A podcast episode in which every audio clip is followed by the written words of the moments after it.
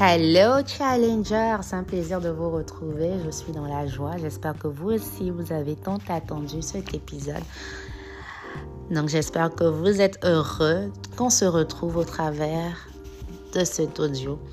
Nous sommes en train d'étudier la prière d'une épouse est efficace. Et je crois que Dieu nous a donné un rôle exceptionnel, celle d'être l'épouse.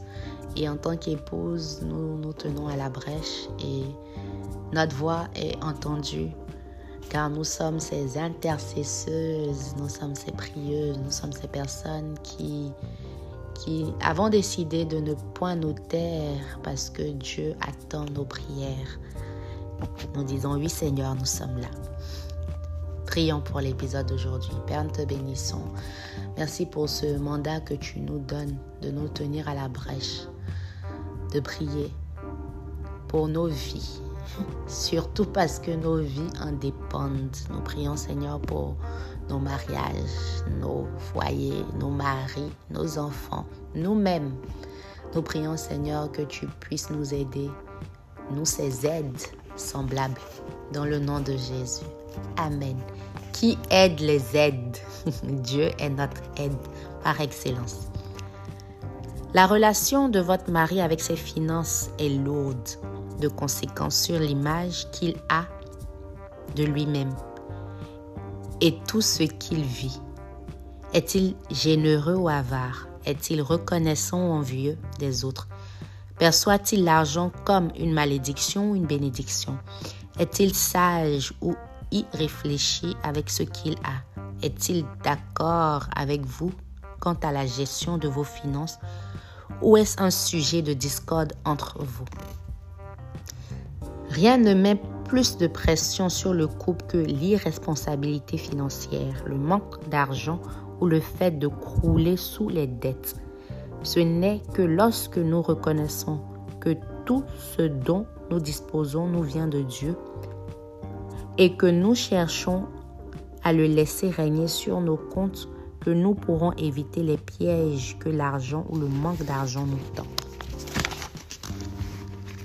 Mon mari a toujours bien gagné sa vie, mais la nature même de son entreprise fait qu'il est souvent difficile de savoir ce qui va rentrer et quand. Ceci crée un climat dit d'incertitude pouvant osciller entre l'abondance et famine. Une année, il eut une récession dans le monde de la musique que tous ceux qui sont concernés ont pu ressentir. Même les compagnies qui nous devaient de l'argent retardaient leur paiement faute de liquidité. Ce fut un temps éprouvant mais cela aurait été bien pire si nous n'avions pas eu foi dans le Seigneur et si nos finances n'avaient pas été sous son contrôle. Notre paix était renforcée par le fait que nous savions que nous avions obéi à Dieu en versant notre dîme à notre Église. Malachie 3, verset 10 dit, Apportez à la maison du trésor toutes les dîmes afin qu'il ait de la nourriture dans ma maison. Mettez-moi à la, de la sorte à l'épreuve, dit l'Éternel des armées, et vous verrez si je n'ouvre pas pour vous les écluses des cieux, si je ne réponds pas sur vous la bénédiction en abondance. Nous avions également été fidèles en donnant à des gens dans le besoin et dans la pauvreté. Heureux celui qui s'intéresse aux pauvres. Au jour du malheur, l'Éternel le délivre. L'Éternel le garde et lui conserve la vie. Il est heureux sur la terre. Et tu ne le livres pas au bon plaisir de ses ennemis. Somme 41, verset 1 à 2. Nous connaissons aussi les promesses de la Bible qui disent Ceux qui cherchent l'Éternel ne sont privés d'aucun bien. Amen. Psaume 33, Psaume 34, verset 10. Nous étions certainement à l'écoute du Seigneur, nous étions convaincus qu'en le considérant comme notre source et en vivant dans l'obéissance à ses commandements, il pourvoirait pour nous et que nous aurions tout ce dont nous avions besoin. C'est ce qu'il a fait et nous sommes comblés. Tant de problèmes d'argent peuvent être réglés par le simple fait de placer toutes nos finances sous la protection divine et d'en disposer selon ses directives. Cela signifie donner quand il nous demande de donner. Quand vous le faites, Dieu a promis de vous délivrer, vous protéger, vous bénir, vous guérir et vous maintenir en vie. Quand vous ne le faites pas, vous vous exposez à vivre la détresse que connaît le pauvre.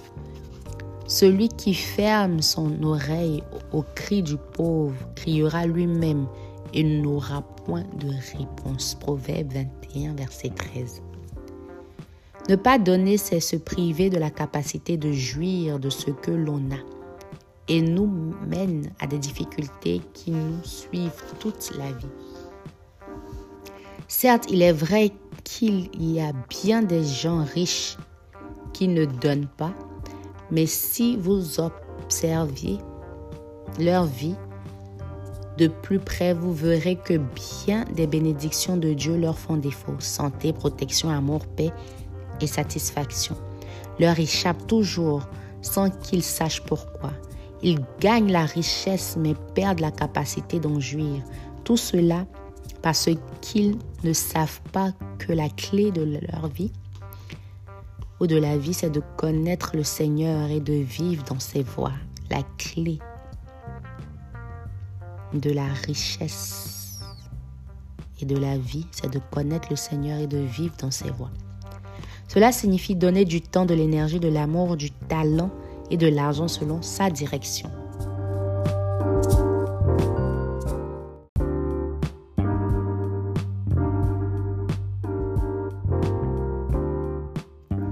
Priez que votre mari s'empare de cette clé et comprenne la volonté de Dieu concernant ses finances. Priez qu'il devienne généreux et content de vivre selon ses moyens, sans toujours vouloir davantage. Je ne dis pas qu'il ne devrait pas essayer de gagner plus, tout au contraire. Un homme mérite de gagner ce qui correspond à son labeur, et sa femme devrait prier pour que ce soit le cas. Une besogne fastidieuse qui amène à la pauvreté et à son cortège d'amertume, d'angoisse, de maladie et d'envie ne devrait pas être accepté comme mode de vie habituel. Je vous invite instantanément à prier que les greniers de Dieu s'ouvrent pour votre mari, mais priez afin que cela se fasse par la main de Dieu. C'est la bénédiction de l'Éternel qui enrichit et il ne la fait suivre d'aucun chagrin. Proverbe 10, verset 22. La prière n'est pas un moyen infaillible pour éviter tout problème financier. Dieu, utilisant parfois les finances pour attirer notre attention et nous apprendre des leçons. Mais nos prières contribueront certainement à protéger votre mari mais vos prières contribueront certainement à protéger votre mari de bien de luttes inutiles et de la détresse. Le désir de Dieu est de bénir ceux qui sont obéissants, reconnaissants, généreux et qui trouvent leur trésor dans le Seigneur. Car là où est ton trésor, là aussi sera ton cœur. Matthieu 6, verset 21. Dieu veut que votre mari trouve son trésor en lui et non dans son argent. Prions. Seigneur, je te consacre tout notre argent. Sois-en le maître et utilise-le à ta fin. Puissions-nous être tous et tous les deux de bons gestionnaires de tout ce que tu nous confies et marcher en plein accord dans la façon de le dépenser.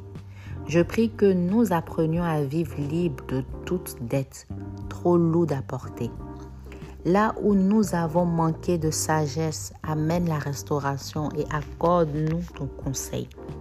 Montre-moi comment je peux améliorer notre condition financière au lieu de dépenser de façon inconsidérée. Aide-nous à nous souvenir que tout ce que nous avons t'appartient et à être reconnaissant. Je prie que, et vous mettez là le nom de votre mari, trouve facile de donner pour ton œuvre et aux autres comme tu nous l'enseignes dans ta parole. Donne-lui de la sagesse afin de bien gérer notre argent. Aide-le à prendre de bonnes décisions, dont la gestion de notre argent. Montre-lui comment planifier pour l'avenir. Je prie qu'il trouve un parfait équilibre afin que nous ne dépensions pas inconsidérément. Pas plus que nous ne vivons chichement.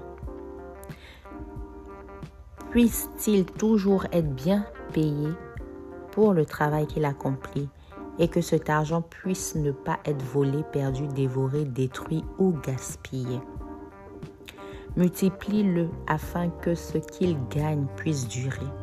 Je prie qu'il ne soit pas anxieux concernant nos finances, mais qu'il cherche d'abord ton royaume, sachant que, ce faisant, nous aurons tout ce dont nous avons besoin. Luc 12, verset 31. Amen. Quelques précieuses ressources qui vous aideront davantage à prier pour vos finances. Luc 12, verset 29 à 31 qui dit, Et vous ne cherchez pas ce que vous mangerez et ce que vous boirez, et ne soyez pas inquiets, car toutes ces choses, ce sont les païens du monde qui les cherchent. Votre Père sait que vous en avez besoin. Cherchez plutôt le royaume de Dieu et toutes ces choses seront données par-dessus. Ecclésias 5, 19 dit, mais si Dieu a donné à un homme des richesses et des biens, s'il l'a rendu maître d'en manger, d'en prendre sa part et de se réjouir au milieu de son travail, c'est là un don de Dieu. Proverbe 28, verset 27. Celui qui donne aux pauvres n'éprouve pas la 17, mais celui qui ferme les yeux est chargé de malédiction. Psaume 37, verset 25. J'ai été jeune, j'ai vieilli, et je n'ai point vu le juste abandonné, ni sa postérité mendiant son pain. Philippiens 4, verset 19.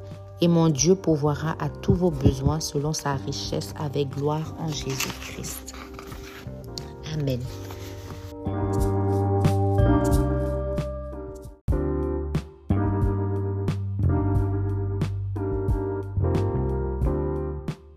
Nous avons prié pour ces finances et je nous encourage à réécouter, écouter, réécouter pour continuer à rester dans cet esprit de prière pour nos maris, nos conjoints, parce que la prière d'une épouse est efficace. C'est avec joie que je vous ai servi. Moi, c'est Souveraine. Rendez-vous dans le prochain épisode où nous prierons pour sa sexualité. Nous parlerons davantage de sa sexualité et nous prierons pour sa sexualité qui nous concerne directement. Shalom.